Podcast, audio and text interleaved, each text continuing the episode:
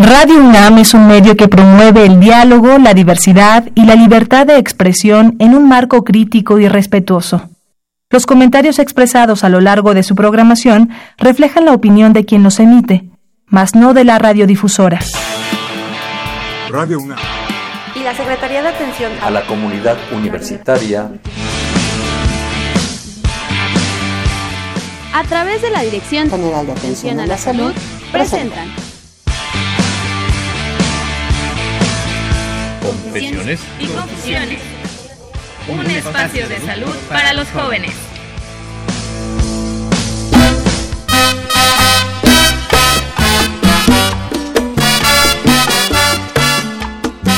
¿Cómo? Ahí nada más.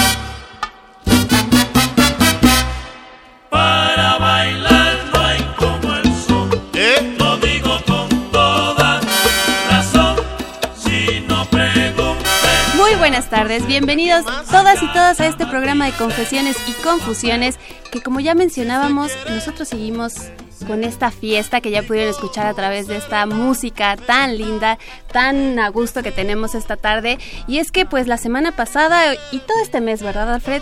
Estamos eh, celebrando los 21 años de nuestro programa Confesiones y Confusiones al aire a través de esta radio universitaria, Radio UNAM. Soy Fernanda Martínez y esta tarde estoy muy contenta de poder compartir los micrófonos con mi compañero Alfredo Pineda. Hola, Fer, ¿cómo estamos? Es un placer, al contrario, el, el, placer es mío. Estamos felices de estar aquí nuevamente con ustedes a través de esta radio tan, tan importante, tantos años de estar con ustedes. Y es un placer porque está aquí Fernanda Martínez con nosotros haciendo este programa del día de hoy tan especial que tiene mucho que ver con lo que se celebró hace algunos este, meses, el Día Internacional de la Alimentación. Y ahora estamos retomando un poco esto, eh, solo excusa de que pues, también ya se vienen las fiestas fuertes, ¿no? Del fin de año.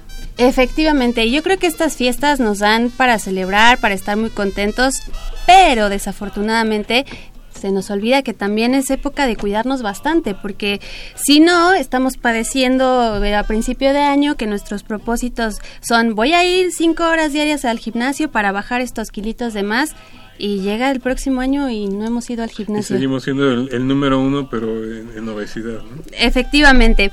Y para hablar de esto y ponernos sobre todo... Eh, pues las pilas, ¿verdad? Para, para que precisamente sea un cierre, un cierre de año que nos dé mucha emoción, nos dé mucha alegría y decir, quizá el último, pero cumplí uno de estos propósitos.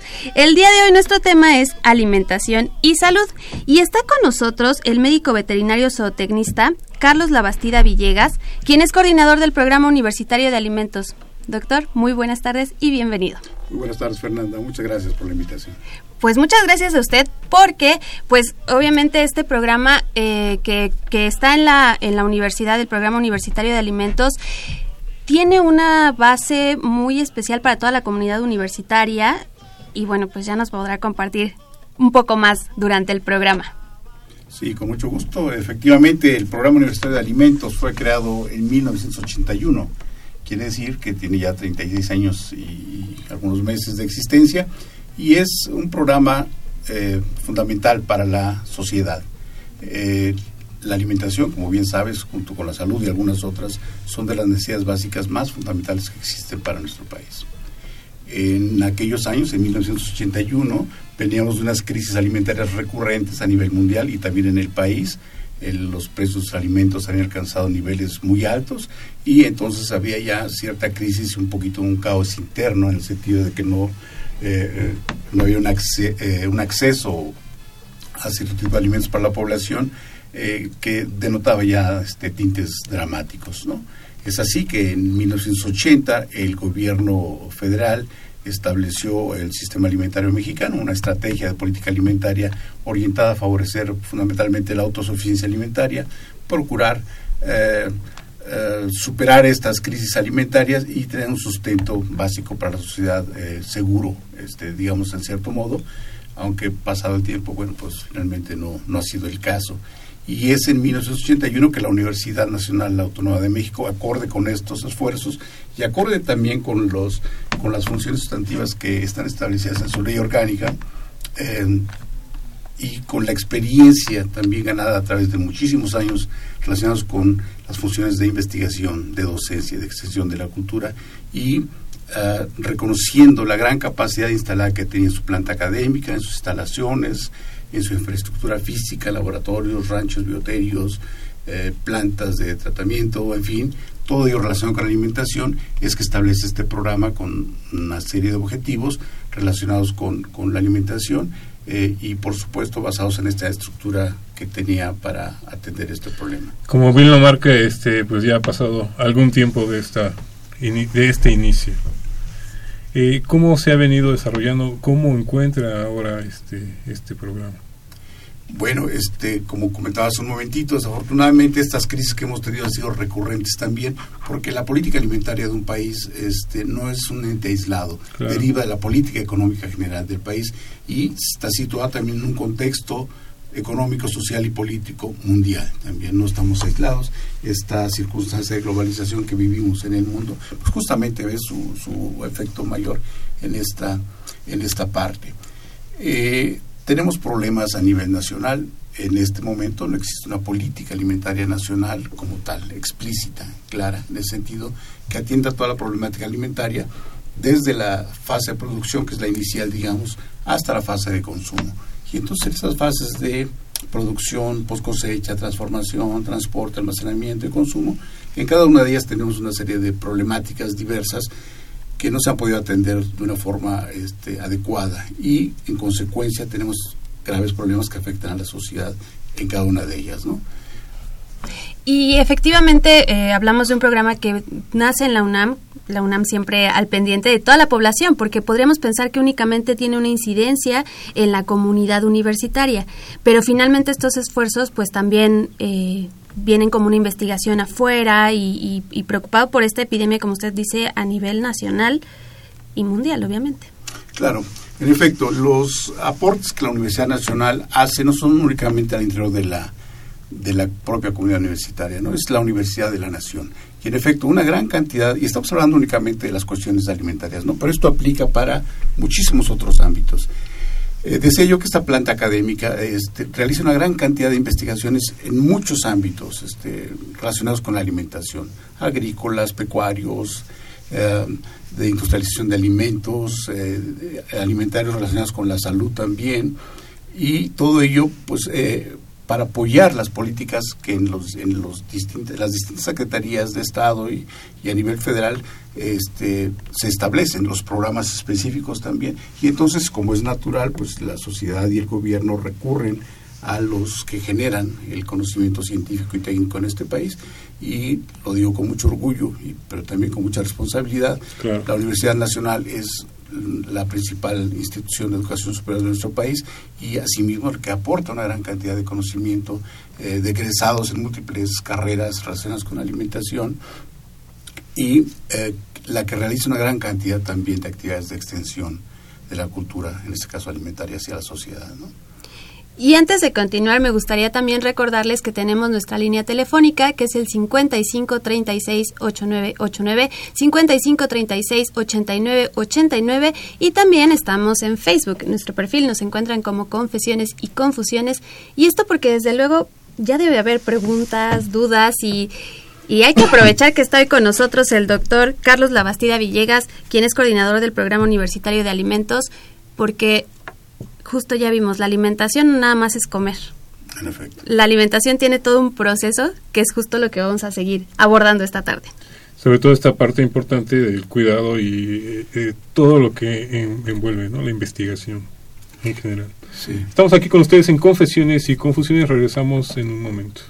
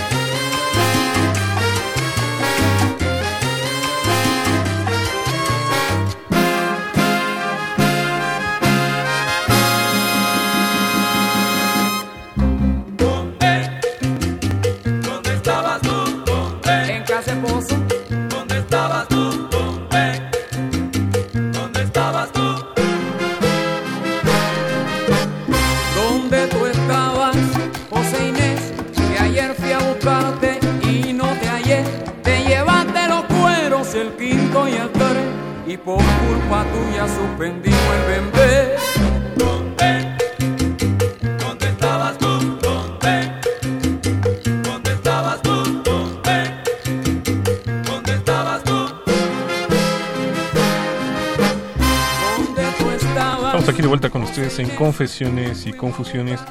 Les recordamos, estamos cumpliendo 21 años, 21 años al aire desde estas instalaciones, desde Radio UNAM por el 860, ahora también por www.radiounam, perdón, www.radiounam.unam.mx. unam.mx y ahí seleccionan eh, nada más la frecuencia de AM Por supuesto, los sábados de 5 a 6 de la tarde. que hace 21 años no se daba eso. No, pero qué fortuna, porque ahora muchas veces la... Yo sí me topaba antes que es que no los puedo escuchar ahorita. No se preocupen, nos pueden escuchar en línea en el lugar en el que estén y si van manejando, eh, ponen su radio. Ya hay muchas formas de que nos escuchen. Inclusive si quieren recordar algún programa, también pueden acudir al podcast. ¿no? Así es, tanto en la página de Radio UNAM como en nuestro Facebook, también ahí tenemos algunos audios. Y bueno, les recordamos que esta tarde estamos hablando sobre alimentación y salud con el doctor Carlos Labastida Villegas, coordinador del programa universitario de alimentos. Y ya al inicio hablábamos sobre precisamente qué es el programa universitario de alimentos y todo lo que implica la alimentación, doctor. Eh, yo insistía, pues hablamos de alimentos, comer, nada más. Pero eh, viene una cadena que es desde la producción hasta el consumo y que si ese consumo no es el adecuado, no es el correcto o no nos fijamos en cómo vino, de- si tenía una cadena fría o no el alimento o muchas cosas que debemos tomar en cuenta, al rato vienen las consecuencias de enfermedades que no nos gustan. En efecto, Fernanda, pone usted el dedo en la llaga. Vivimos actualmente en estado de emergencia. Eh, el pasado mes de noviembre de 2016 se declararon dos emergencias epidemiológicas. Una de ellas para una enfermedad no infecciosa, primera vez en la historia del país que se, se hace esta declaratoria por una enfermedad no transmisible, el caso de la diabetes, y también una emergencia epidemiológica relacionada con las condiciones de sobrepeso y obesidad. Este, esto, desde luego, pues es una decisión de, de gobierno por las autoridades sanitarias, y pero además impulsada por una circunstancia real que nos que nos atormenta, digamos. ¿no? Eh, por una parte, eh, resultados de la encuesta nacional de salud y nutrición 2016 de medio camino, así denominada, se establece lo que ya se venía conociendo de 2012 y 2006. Actualmente, 7 de cada 10 adultos en nuestro país padece sobre, sobrepeso u obesidad. Siete de cada 7 diez de cada 10. adultos. 3 de cada 10 niños están en esta misma condición y 4 de cada 10 adolescentes están en esta condición. Son los datos más gruesos, digamos, pero que nos hablan también de, la gravedad de estas, eh, epidemias pues, y la necesidad de tratarlas. Es importante señalar también que no va a haber este, presupuestos o dinero suficientes para atender eh, eh, epidemias que finalmente desembocan en una de las entidades también más delicadas que padece nuestro país, ¿no? que es la diabetes mellitus. Al año 2015 se sabía que cerca de 100.000 personas murieron por causas relacionadas con la diabetes.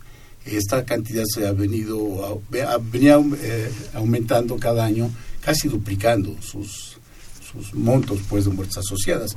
Pero en 1909 este, perdón, en 2015 se, se, este, se alcanzó casi esta, esta cantidad de casi 100.000 personas muertas por, por temas asociados con la- Relacionados. con la diabetes. Y el, el punto importante aquí es que todo esto es, eh, puede ser atendido por prevención también, pero necesitamos tomar grandes decisiones en muchos ámbitos. El sobrepeso, la obesidad y la diabetes son temas complejos, no son de causa única, son multicausales, y entonces tendríamos que tener en efecto también una toma de decisiones que atendiera eh, cada una de estas causas en sus distintos niveles. ¿no? Además No son- que este es algo que se ha venido dando paulatinamente, ¿no? No surgió y apareció de repente. En efecto, ha habido un, ah, una atención, digamos, en los últimos tres, cinco años tal vez, pero estos problemas vienen de hace 40 años. De digamos 1980 para acá empezaron a gestarse estos, eh, insisto, por múltiples razones y que nos tienen en esta circunstancia actual también, ¿no? Entonces, este, la sociedad, el país, los individuos, las comunidades científicas y las instituciones de salud deben tomar medidas importantes para contener este problema. Y más importante este, todavía, tenemos que, tenemos que parar ya las, eh, los niveles de, de, niños y de adolescentes que están en estas circunstancias. Es, no, no más porcentajes más altos. Llegamos hasta aquí, tenemos que revertir esto de alguna manera también, porque hacerlo de esta manera va a lograr que en el futuro tengamos también, por supuesto, menos adultos obesos o con sobrepeso y con todos los, los efectos que esta condición impone a la situación de la salud. ¿no? Doctor, y justamente esto le iba a, preguntar, porque antes la diabetes era una enfermedad de adultos, quizá ya hasta de gente de la tercera edad, pero cuando vemos las cifras de que 3 de cada 10 niños con obesidad o sobrepeso, que son un factor de riesgo importante para desarrollar diabetes, y 4 de 10 adolescentes, estamos hablando de que vamos a llegar al 50% de una población joven en etapa eh, productiva, pues que no van a tener una calidad de vida pues tan buena quizá. Así es, se estima que muchos de los jóvenes que actualmente padecen estas condiciones eh, van a vivir menos que, la edad que alcanzaron sus, sus padres. Entonces esto, este, eh, puesto en, el escenario este, futuro más uh, a lo que pensar, este, es, es muy dramático, per se. Sí, ya de, entrada, o sea, como dice Fer, una persona adulta pues ya, ya pasó generalmente su etapa productiva, ¿no? Pero en los jóvenes, en los niños que están empezando, aparte todo todo el engranaje de salud, todas las instituciones que tendrían o que van a tener que intervenir para su atención, ¿no? Sí, es, es cierto, deseo yo que siendo una entidad de características multicausales, las acciones tendrían que verse en, muchos ámbitos. Uno de ellos, vamos a enfocar un poco la cuestión de los niños, ¿no? El, el hecho de la mercadotecnia que se utiliza, la cantidad de recursos financieros que gasta la industria alimentaria este, para promover el consumo de ciertos alimentos para niños es, es enorme, es, son gastos brutales de veras para, para este país. Y finalmente es delicado porque los niños son eh, las personas más sensibles, más vulnerables por la edad, por el poco conocimiento, por la falta de experiencia en, ciertas eh, cuestiones, porque son muy susceptibles de ser eh, manipulados en sus decisiones. Y entonces en muchos sentidos se ven eh, seducidos por la industria alimentaria para consumir cierto tipo de alimentos que no son saludables y que tienen este bajo valor nutricional también. ¿no? Esto aunado a otras condiciones, es decir, el consumo de alimentos tiene un papel importante en, esta situación, pero no es lo único también. Ha habido unos cambios también en las cuestiones relacionadas con la baja actividad este, física también, y eso, porque finalmente la diabetes es un desbalance energético entre lo que se consume y lo que se gasta. Si consumimos muchos alimentos con, eh, este, con alto contenido calórico y aparte no hacemos ejercicio eh, de acuerdo a las edades y las circunstancias, pues evidentemente que se va complicando vez más. Se va conjugando, ¿no? Así es. Como bien lo marca también, este, así como la parte tecnológica en los alimentos, pues también la parte tecnológica en las actividades, en las, sobre todo las recreativas, ¿no? Que se van perdiendo. Pero esta parte, se habla mucho de todos los alimentos que ahora estamos consumiendo y todos estos preparados que, que usted de alguna manera este, marca. ¿De qué manera se podría atacar esa parte? Mencionaba ya hace un momento la, lo delicado que es la carencia de una política alimentaria nacional, de, de, Estado, las cuestiones de alimentación tienen que ser unas cuestiones de Estado porque involucran a toda la sociedad, porque involucran el bien común y es el, gobierno, en este caso, como representante del Estado, quien debería tener eh, esto, es como un objetivo fundamental, pues, atender esto. Tenemos la otra parte, que es la iniciativa privada, la industria, etcétera, que tiene evidentemente sus propios fines. El fin de la, de la empresa privada es el lucro, sin duda, la ganancia. Es correcto, es legal, es legítimo también, pero tiene que tener supremacía el bienestar común de la población. Y con estos mecanismos que tienen las industrias, particularmente la industria alimentaria, para promover la producción de sus eh, productos y, vender. Si uno analiza, eh, Fernanda, Alfredo, si uno analiza la, la, estructura de ventas o de ganancias por año de las grandes empresas este, nacionales y transnacionales relacionadas con la alimentación, cada año van al alza, y van al alza, y van al alza, van al alza. Y está bien, bueno, pues que bueno, por ellos también. Pero eso implica también que hay un alto consumo de este tipo de alimentos, de bebidas este, eh, carbonatadas, de productos eh, con... Jugos industrializados. Sí, este, es que, que tienen gran cantidad de grasas o otros productos, o de sal también. Y todo esto lamentablemente va a desembocar en el deterioro de la salud de la salud este, de las personas. ¿no? El caso de, los, de las bebidas gaseosas.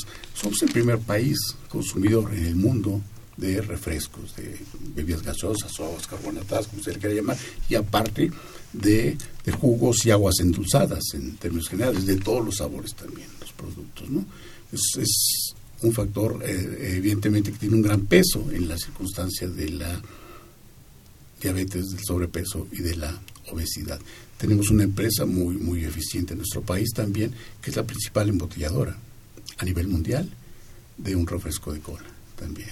Entonces, evidentemente, eso, si hacemos ese dato con la producción, que además esta empresa este, tiene una gran cantidad de tiendas de conveniencia, casi en cada esquina las tenemos, y si uno entra a, a esta o cualquier otro, otro tipo de tiendas de conveniencia, o incluso a nuestras tiendas de abarrotes, las pocas que quedan también, tenemos el mismo panorama que que se ve muy colorido y muy bonito, pero que es desolador. Porque si entramos y de, primera instancia encontramos por una parte todas las, las botanas y, este, y bocadillos de una gran empresa y del otro lado tenemos las botanas de la otra gran empresa y más adelante toda la producción galletera también que pertenece a una refresquera internacional. Después tenemos toda la gama de alimentos industrializados, pan particularmente, que pertenece a una gran empresa mexicana de esto. Y al final, en todo su esplendor, en todas estas tiendas, en los supermercados, en las tiendas de barrotes, están los refrigeradores con 50 marcas distintas de refrescos. Si tenemos eso en tantas tiendas como en nuestro país, decía yo, tiendas de conveniencia, abarrotes, supermercados, etcétera, pues evidentemente que esto ha distorsionado el consumo que tenemos en general en mucho tipo de productos. Y por ejemplo aquí volviendo yo al, tema de los niños y adolescentes, porque precisamente podríamos culpar a las industrias y decir, por ejemplo, eh, la mercadotecnia también es muy fuerte y es muy eh, tiene todo un estudio detrás para saber perfectamente a quién le habla y cómo le va a hablar. Y hablando precisamente de la mercadotecnia, eh, dicen que hay un, bueno, hay un, mercado primario y el secundario. En el caso de los niños, pues los niños son los que podrían ver la publicidad y verse influenciado por estas eh, papitas o estas galletas son las que a mí me gustan. Pero ahí no los compra el niño siempre. El papel de la familia, o sea, la mamá, el papá que va y es el que compra los dos litros de refresco de cola eh, en vez de preferir eh, un kilo de alguna fruta para hacer una, un agua de sabor en casa.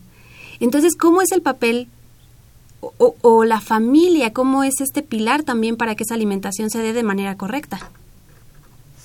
Dos cosas. La primera, este, mencionó usted la palabra culpables. No, no quisiera yo utilizar esta palabra. Este, utilicemos la palabra de, de, responsabilidad responsabilidad social. Asimismo, las empresas se denominan una empresa socialmente responsable. Pues sí, pero a lo mejor tendrían que ganar un poquito menos y fomentar un poquito más este, las condiciones de salud y bienestar de la población. Este, no, y todos somos responsables. Sé yo que esta problemática general, pues evidentemente toca con el gobierno, toca con la empresa privada, toca con las instituciones de salud, gobierno, con las radiodifusoras, como es el caso que estamos sensibilizando en un sentido a la población que, que nos favorece con su audiencia, es algo que tenemos que entrarle todos, todos de alguna manera, porque todos comemos todos los días también, todos estamos envueltos en esta circunstancia general y este y entonces sí sí quisiera remarcar esta parte de responsabilidad social digamos o participativa comunitaria en fin pero es, es, para todos.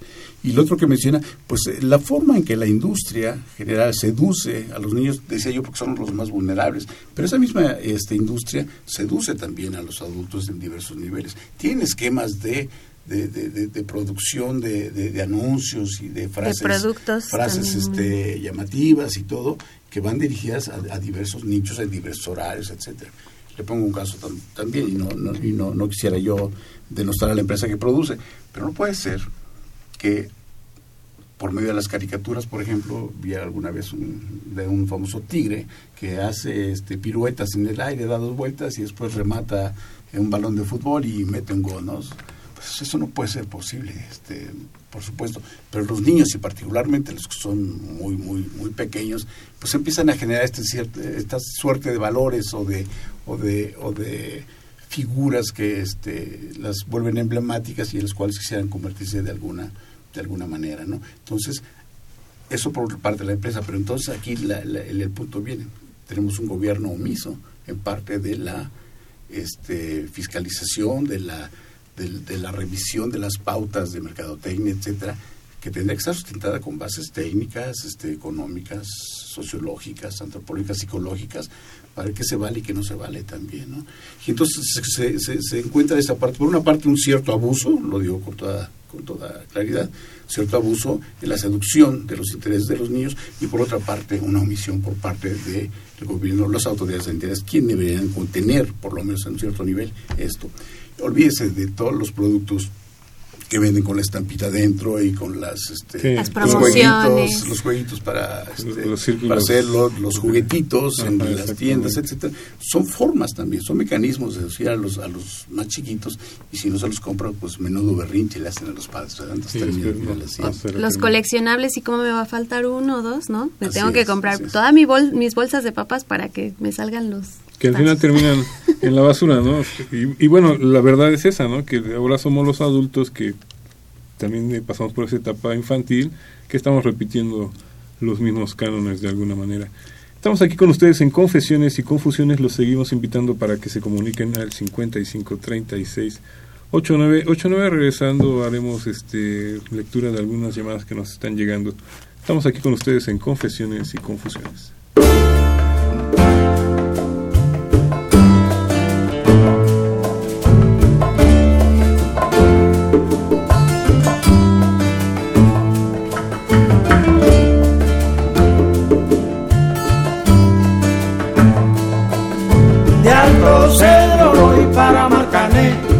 Llego a Puerto voy para Mayarín.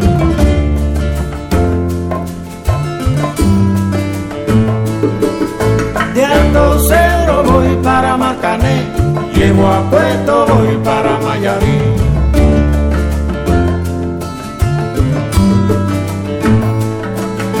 De Alto Cedro voy para Marcané, llego a Puerto voy para Mayarín.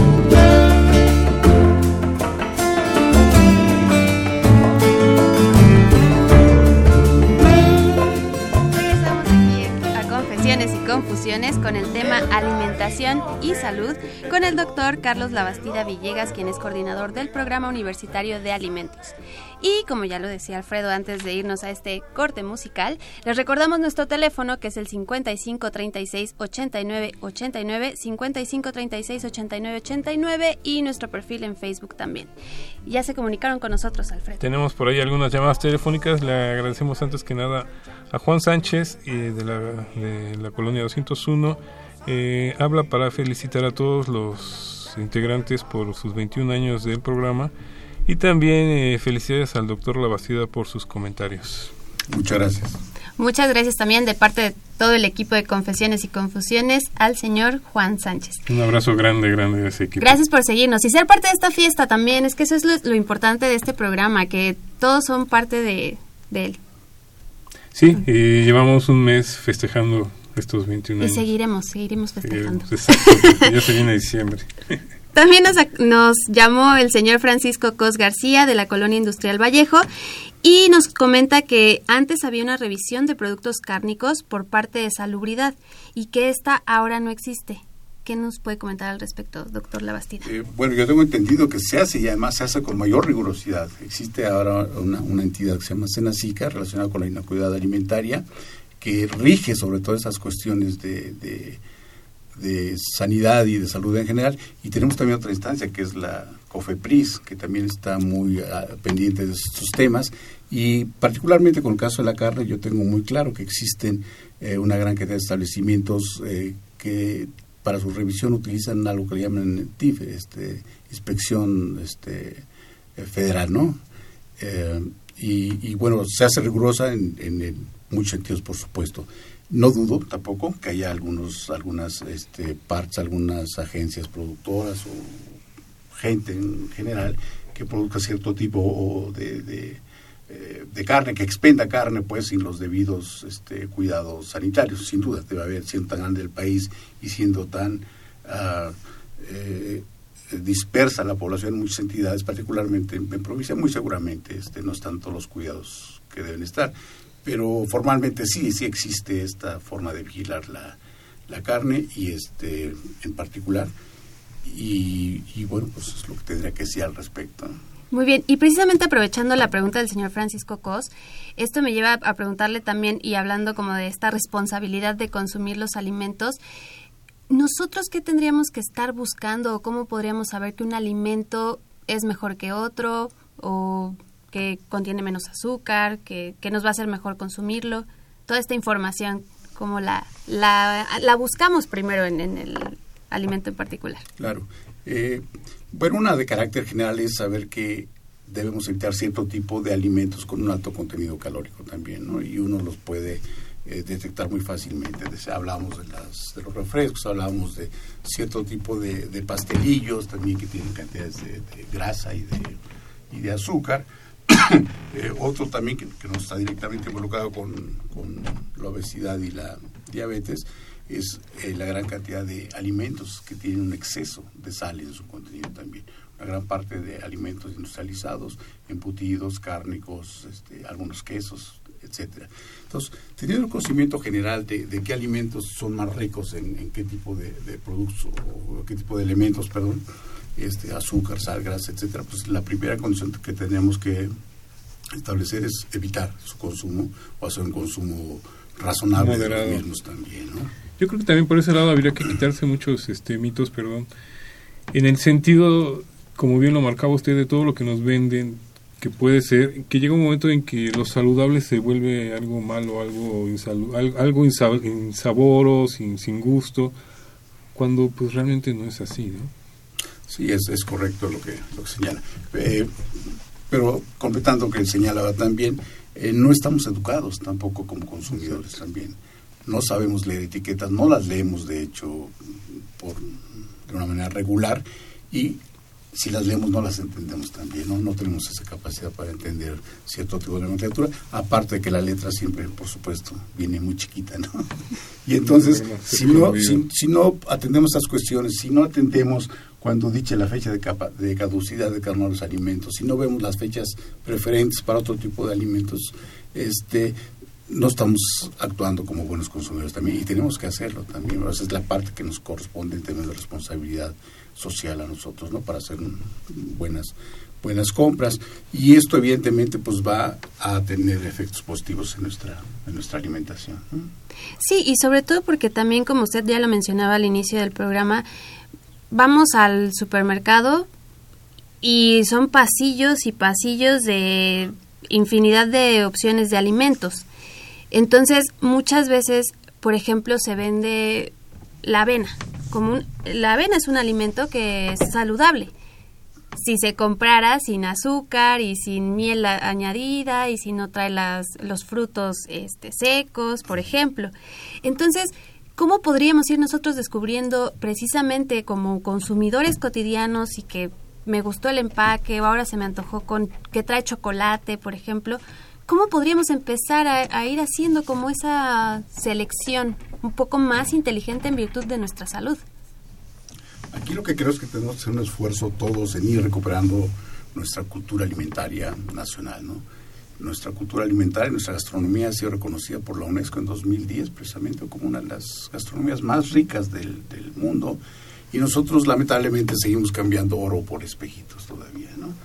Eh, ya no nos interesa mucho, ya no le asignamos el tiempo necesario a cocinar, por ejemplo, un rico mole de olla, que es, por ejemplo, entre tantos muchos, eh, desde el propio momento que uno al mercado a escoger ahí las frutas, las verduras, el espinazo, el choconostle, etcétera, el chile, en fin, y luego el momento de la preparación también, y luego la degustación en familia, comer en familia, comer en la mesa, que, se ha ido perdiendo también con, mucho, eh, lamentablemente este, desde hace algunos años. Necesitamos recuperar esto, y entonces necesitamos, decía yo al, inicio, recuperar esta cultura alimentaria de lo propio, de lo que tenemos, lo que conocemos también, para poder ir ah, mejorando nuestra, nuestra propia alimentación. Necesitamos recuperar nuestra comida de tiempos también, que era consomé, una sopa este, aguada, arroz o pasta en segundo plato, o algunas verduras, ensaladas, y luego un platillo este, preferentemente típico y nacional, que tenemos una variedad enorme también para hacerlo, y además en las porciones adecuadas también, de, sea de carne, sea de verduras, de vegetales, en fin. Y eso pues evidentemente va a tener un efecto positivo en nuestra salud, en nuestro estado físico, pues, de, nuestro estado adecuado de peso, en fin. Pero es un esfuerzo que tenemos que hacer nosotros también por regresar a ese tipo de, de alimentación también. ¿no?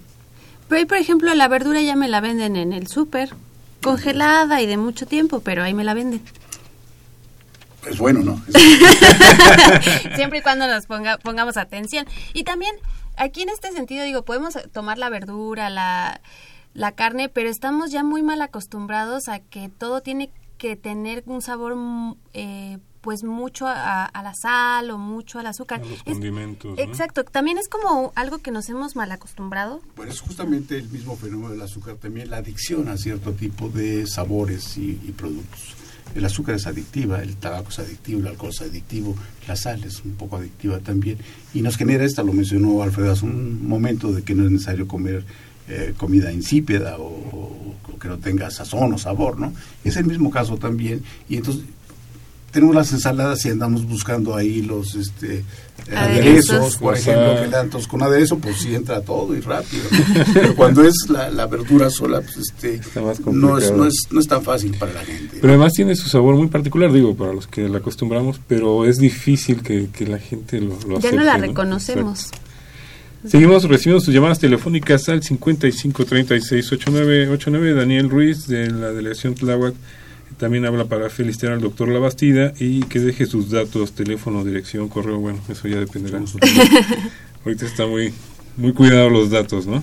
Pero bueno, pueden también obtener más información a través del, Por programa. los, los Claro que sí. institucionales. Eh, Montserrat García de la delegación Benito Juárez, ella felicita al programa y este a la conductora y a los valiosos conector- eh, comentarios del doctor Labastida. Muchas gracias. Al doctor Héctor Muñoz, eh, felicidades por el programa y en especial al invitado, el doctor Labastida. Muchas gracias también. Pues eh, es, estamos de, de, de- de placeres. Se vienen épocas fuertes en cuanto a la reunión familiar y todo esto provoca pues grandes comilonas, ¿no? Pero en el, en el sentido tal cual, el programa de alimentos, ¿de qué manera va trabajando con todo esto? ¿Cómo va realizando sus, sus investigaciones en este sentido? Mira, el programa Universitario de Alimentos, en términos generales, es lo que la institución, la Universidad Nacional, realiza relacionado con alimentos.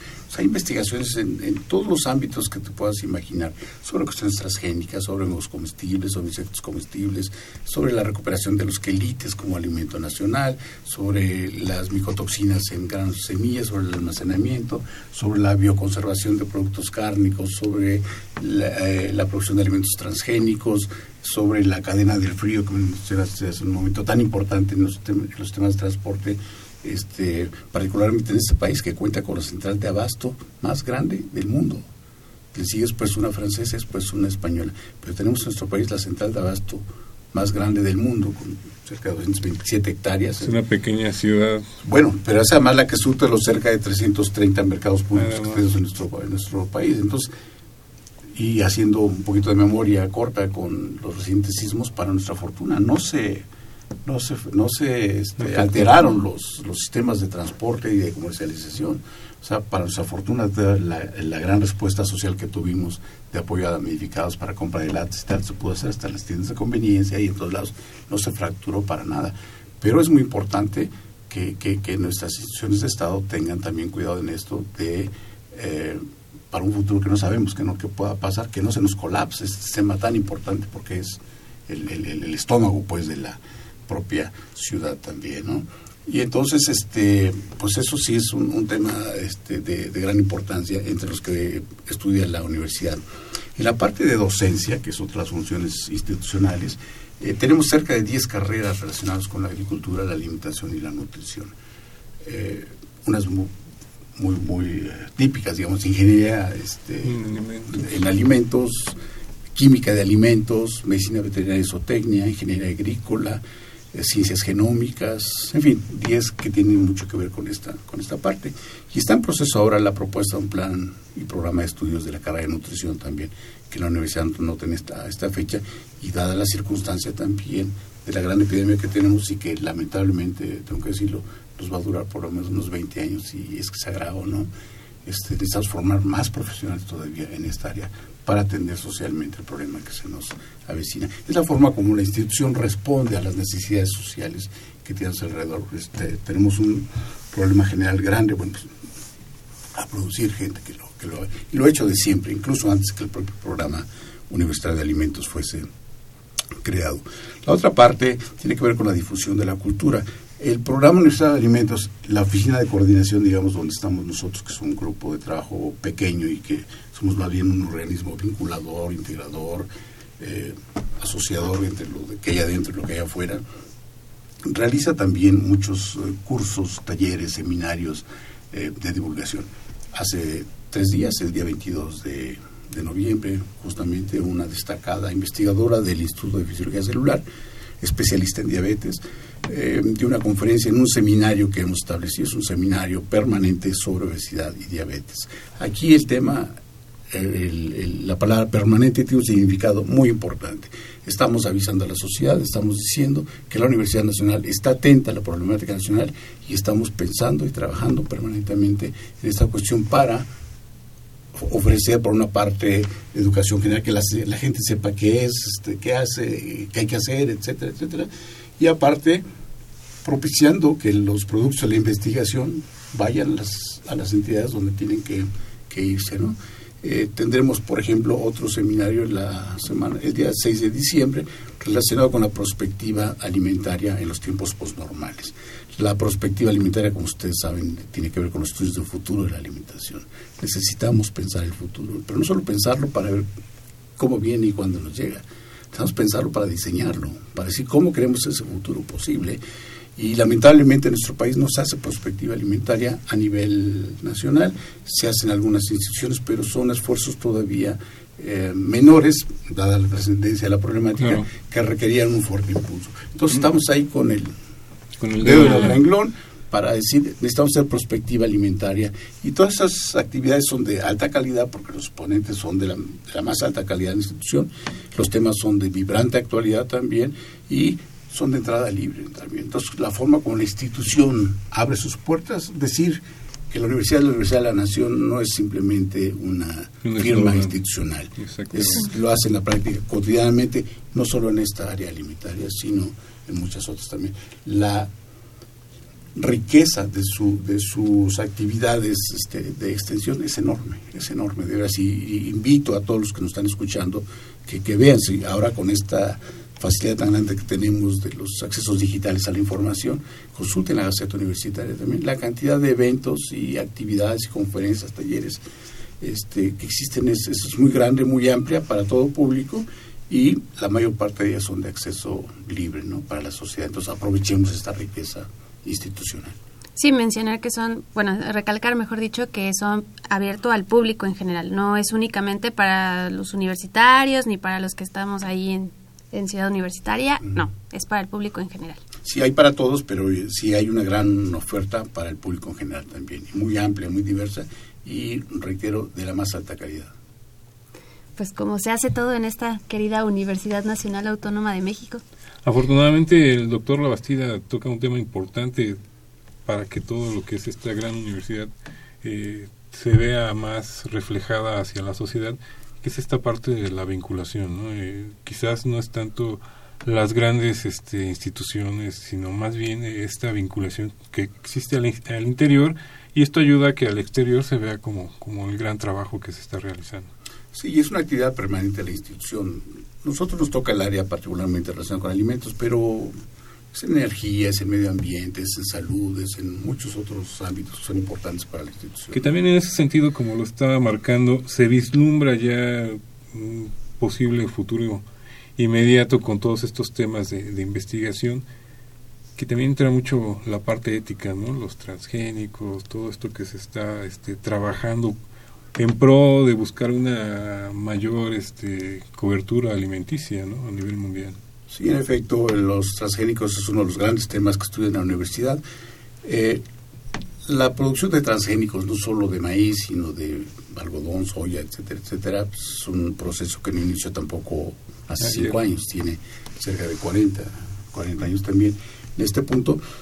Y la universidad, justamente gracias a su libertad de cátedra, a su libertad de investigación, se estudian múltiples facetas. Transgénicos es un tema que tiene muchas, muchas facetas, no solo de, de- de carácter técnico o técnico-científico, de ingeniería genética, de biotecnología y otros, sino de carácter social, político, económico también. ¿no? Olvidemos que los mayores productores y vendedores de semillas transgénicas son empresas multinacionales de, de- de muy altos vuelos también y que, como señalamos en algún momento, pues sabemos cuál es el interés principal de ellos. Entonces, decir, es una apreciación personal, decir que la producción de transgénicos va a salvar del hambre al mundo, yo, yo creo que no es, no es correcto, no es real, porque no, no puede ser así, en virtud de que el interés de la, de la empresa no es el bien común, no es el bienestar. ¿no?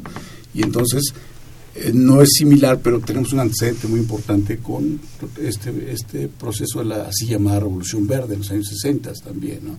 cuando se utilizaron variedades de alto rendimiento también que están asociadas al uso de fertilizantes, de agroquímicos también y de ciertas condiciones de riego, pues claro, florecieron y, y, este, dieron proyecciones extraordinarias, ¿no? La pregunta es, ¿salvaron a nuestra agricultura? ¿Salvaron la- la- las condiciones de, de hambre y nutrición en algunas de las entidades más afectadas, que son las de siempre, la del sureste mexicano, Chiapas, Oaxaca, Guerrero, una parte de Michoacán, etcétera. Pues no, porque atendían otros intereses que finalmente pudieron ser utilizados por un sector agroexportador que sigue muy floreciente ahora y que bueno, también eso es importante, este, todo el, occidente de nuestro país. Este, eh, con grandes producciones también. Eh, es importante, sin duda, y seguirá siendo importante y se va a seguir este, eh, debatiendo sobre estas posibilidades, pero insisto, este, y se debate en el interior de la institución varias de las muchas facetas que, tiene, y eso es rico porque se hace una discusión y un debate intelectual este, con argumentos técnicos y Enriquecedor, ¿no? importantes, ¿no? Es, no, no es nada más hablar y decir, sino probar, este, y es muy importante. Y, y bueno, el otro gran tema también que tenemos ahora es lo relacionado con las discusiones sobre la sobre el Telecán también, ¿no? Este, esta ausencia de política alimentaria, no de ahora, sino de algunos años para atrás también, nos ha, nos ha puesto en la tesitura de que la mayor parte de la comida que comemos todos los mexicanos proviene del exterior, particularmente hablando de maíz. Viene del exterior y particularmente viene de los Estados Unidos de América. El 90% de los eh, eh, del maíz que importamos a Estados Unidos, pues evidentemente es transgénico también. Pero quiere decir la alta dependencia que tenemos para un producto de consumo animal, de- perdón, de consumo humano y animal también, pero de consumo humano, que es la tortilla, por ejemplo, y los muchos otros productos que hacemos, este, pues los hacemos a partir de producto de importación. también. Exacto, eso es lo, lo peor. Y Bueno, entonces necesitamos, necesitamos fortalecer nuestra agricultura, nuestros temas productivos, Exacto. generar la seguridad alimentaria que el país necesita para tranquilidad de, de doctor, nos siguen llamando al 55368989 y insisten mucho. Este, no nos gustaría que nos ganara el tiempo. Este, ¿nos puede dejar algún dato a dónde puede acudir Sí, la por gente supuesto, si, si por quiere supuesto. mayor información respecto a lo que estamos es muy fácil, si están listos para tomar nota. Eh, doy los teléfonos del programa 5622 5208 5622 5217 tenemos un correo electrónico que es pual arroba unam punto mx repito p de piña u de uva a de almendra l de limón pual arroba unam.mx. Tenemos también una página web que es www.alimentos.unam.mx. Y tenemos también eh, una eh, dirección en Facebook que es Programa Universitario de Alimentos, con mayúsculas las iniciales, espacio UNAM, todas mayúsculas. Entonces, Programa Universitario de Alimentos, espacio UNAM, y ahí encontrarán información sobre nuestros cursos, nuestras actividades, nuestras conferencias eh, y todas las posibilidades de colaboración que pudiéramos tener, ¿no? Atrévanse, tengan un poco de confianza, echen una llamada, platicamos, podemos platicar de cualquier cosa que esté relacionada con la alimentación y más, y podemos este, apoyarnos mutuamente, con toda confianza. Pues muchas gracias, ahí están los datos, también los pondremos en nuestra página para que los tengan a la mano. Y quien nos llamó fue Carolina Solano del Estado de México, que reitera esta felicitación tanto al programa por el aniversario como al doctor Labastida. Y nosotros también agradecemos, aprovechando, como dice Alfredo, ya se nos está acabando el programa, doctor. Y definitivamente, nosotros qué más quisiéramos, siempre abogamos 21 años, ya denos media hora más Radio UNAM. Pero bueno, nosotros hacemos esta parte de aprovechar lo más que, que podamos, eh, obviamente con sus llamadas, con sus comentarios, porque insistimos, eso nos interesa mucho, que sea una retroalimentación, de esto va confesiones y confusiones.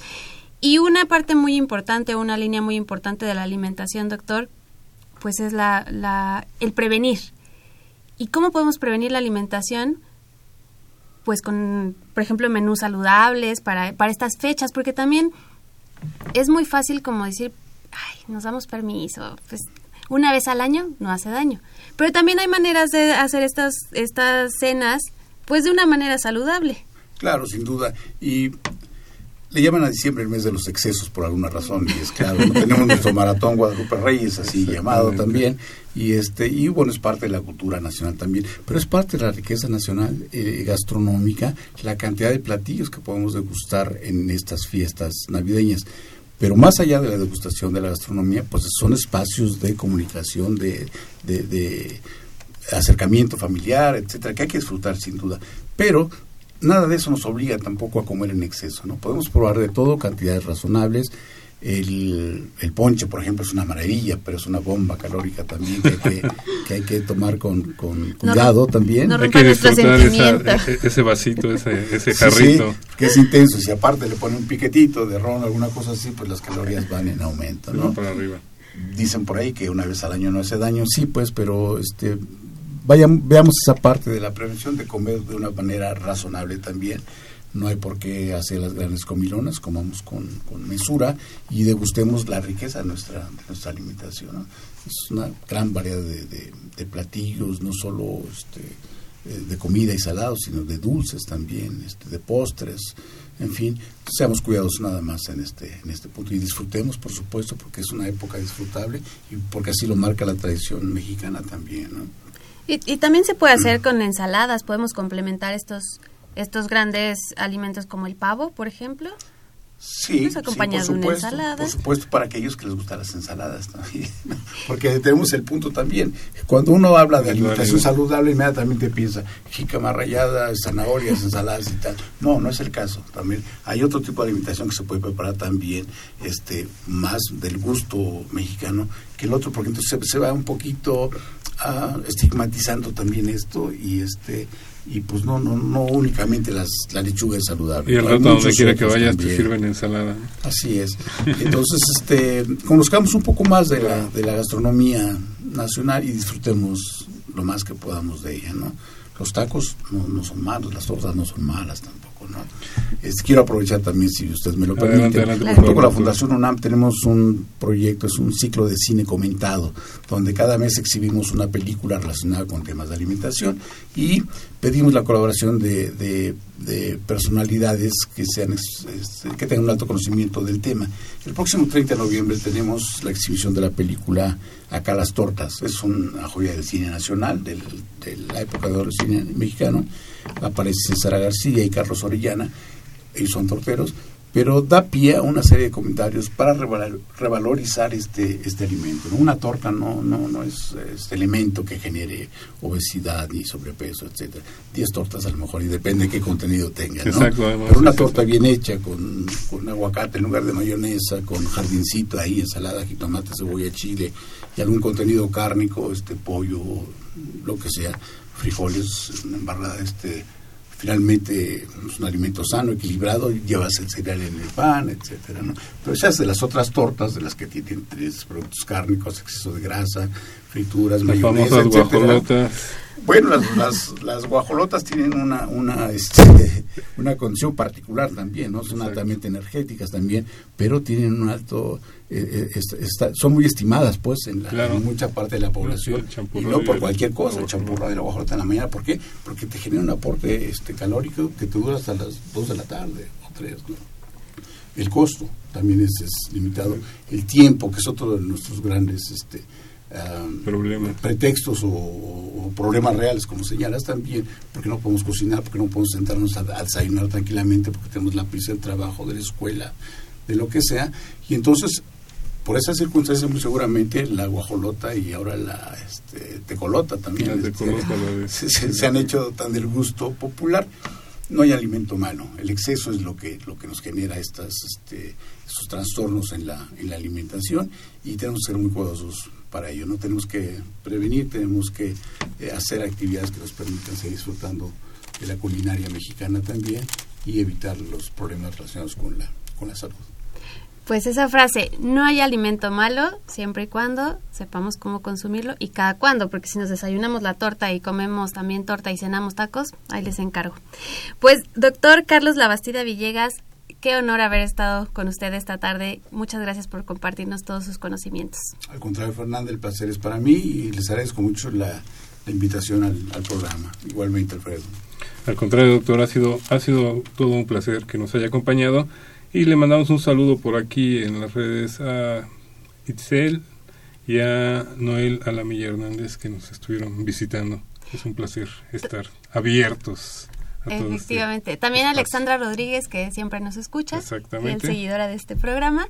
Y repetimos los medios de contacto del PUAL, que es el Programa Universitario de Alimentos, el teléfono 5622-5208 y 5622-5217. También en la página de Facebook, porque de verdad estos cursos sí que valen la pena si ustedes pueden ir y pues saber un poquito más, responsabilizarnos un poco más y sobre todo disfrutar la comida. Hay que recordar que es acumulativa, así que hay que llevarla con calma. También. Fue un placer, Fernanda Martínez. Alfredo Pineda, pues muchas gracias por haber estado esta tarde. Y también muchas gracias, don Crescencio Suárez Blancas, en los controles técnicos. Don Jesús Ruiz Montaño por allá en la voz. Sí, y además hoy nos ayudó con las llamadas. Con las muchas llamadas gracias. Estuvo recibiendo sus llamadas telefónicas. También Juan Carlos Osornio y un gran abrazo a todo el equipo de Confesiones y Confusiones, especialmente al doctor Guillermo Carballido. A Y a- Gisela Itzel. Así es, al Alfredo. doctor Francisco Estrafón y a Cuauhtémoc Solís. Fue un placer. Hasta la próxima de Confesiones y Confusiones. Les recordamos este mes estamos cumpliendo 21 años al aire. Hasta la próxima. ¿Dónde tú estabas, José Inés? Que ayer fui a buscarte y no te hallé. Te llevaste los cueros, el quinto y el tres. Y por culpa tuya suspendimos el bembé.